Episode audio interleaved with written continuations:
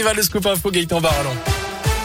Et à la une de l'actu à saint le quartier du soleil bientôt sous un nouveau jour après l'arrivée de la troisième ligne de tram. Avant aussi la future installation de la gendarmerie et de la patinoire de la métropole. Le secteur continue de changer. Dans les prochaines années, ce sont 450 logements qui vont sortir de terre. Ça représente 1500 habitants supplémentaires, soit un tiers de la population du quartier. Deux programmes immobiliers ont d'ailleurs été dévoilés hier. Ils se situeront sur l'îlot Rocher. Le premier est porté par l'entreprise Spirit, rue du Colonel Marais. 69 logements vont sortir de terre d'ici la fin de 2024. Et à proximité, L'autre projet comportera 67 habitations réparties sur trois bâtiments. Et cet îlot se veut un peu particulier, Anthony Perel. Du bois et du verre, c'est ce qui ressort de ce projet porté par Ideum, spécialiste dans le logement dit abordable. Les appartements seront situés à deux pas de la station de tram Bardo. Ils iront du T2 au T4. Arnaud Moisan, directeur général adjoint d'Ideum. Vous allez avoir des beaux logements avec des belles surfaces, des aménagements de cellules qui sont modulables. À rez-de-chaussée, il y aura des jardins euh, qui seront privatifs. Donc quelque chose de très vert, de très intégré. Euh, voilà, donc un projet très végétalisé aussi, ça c'est important. Des façades en bois. Donc vous allez avoir quelque chose de magnifique donc réellement, ça donne la possibilité à un grand nombre de personnes, tant financées par leur banque, de pouvoir acheter et de devenir propriétaire. C'est vraiment notre axe de développement euh, en créant du logement abordable. Puisque le prix est fixé à 2300 euros le mètre carré pour le produit d'appel, c'est presque 1000 euros de moins que ce qui est proposé lors des constructions neuves à Saint-Etienne. Et la commercialisation vient d'être lancée. La livraison est attendue pour 2024. Vous retrouvez tous les visuels de ces projets immobiliers sur radioscoop.com dans le quartier du Soleil.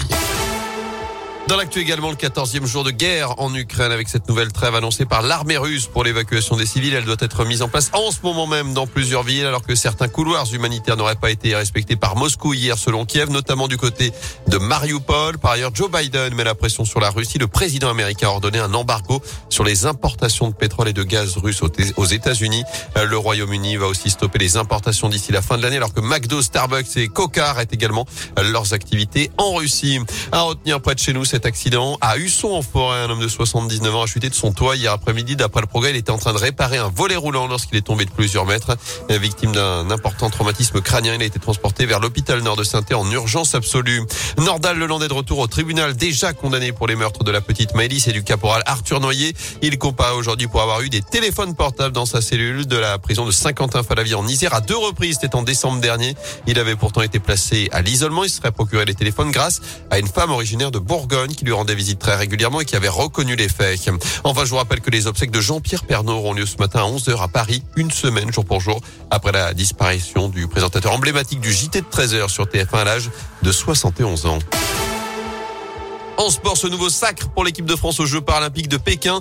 Le porte-drapeau Benjamin Davia a décroché l'or ce matin sur l'épreuve du sprint en ski de fond. C'est la sixième médaille des Bleus, la quatrième en or. Un choc en Ligue des Champions, Real Madrid PSG, c'est ce soir 21h en huitième de finale retour de la Ligue des Champions. Paris vainqueur 1-0 grâce à Mbappé au match aller. Avant cela, Lyon se déplace à Porto à 18h45 pour son huitième de finale aller de Ligue Europa. Saint-Chamond toujours à la fête, victoire autoritaire hier soir 101-87 face à Tours sur le parquet de la Halle Bouloche.